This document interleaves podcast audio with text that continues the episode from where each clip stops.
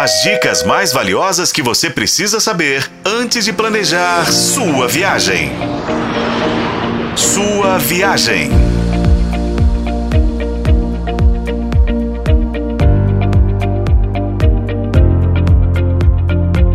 Bem-vindo à sua viagem, o seu canal de turismo aqui na FM O Tempo.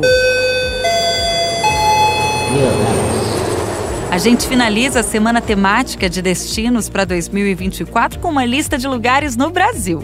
A gente pincelou aqui algumas cidades que devem crescer muito em turismo no próximo ano. Teresina, no Piauí, é uma delas. Os mineiros agora têm um voo direto da Azul de Belo Horizonte para Teresina. É uma cidade que tem 15 praias fluviais, uma gastronomia regional de excelência e muitos parques. É considerada a capital verde do Nordeste, o melhor, um excelente custo-benefício. Brasília está citada em todas as listas. Todo brasileiro deveria conhecer a capital do país, né? Você vai descobrir uma arquitetura muito bonita, um dos mais belos pôres do sol do país e uma gastronomia sensacional. Por conta das embaixadas, você encontra culinária de todas as partes do mundo. No quesito custo-benefício, Foz do Iguaçu continua no topo dos destinos preferidos dos brasileiros. A cidade tem aumentado a permanência dos turistas com novos atrativos, como o Aquafoz. Investimentos de 500 milhões de reais no Parque Nacional do Iguaçu, onde estão as cataratas, e novos hotéis. Esse ano ganhou Roda Gigante, o espetáculo Wonder Water Show.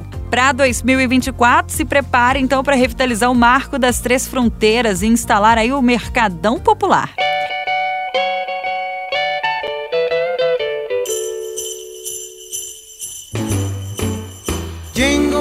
A gente encerra as nossas dicas com um destino mineiro, tá? Poços de Caldas. A cidade está lindamente decorada e iluminada nesse Natal.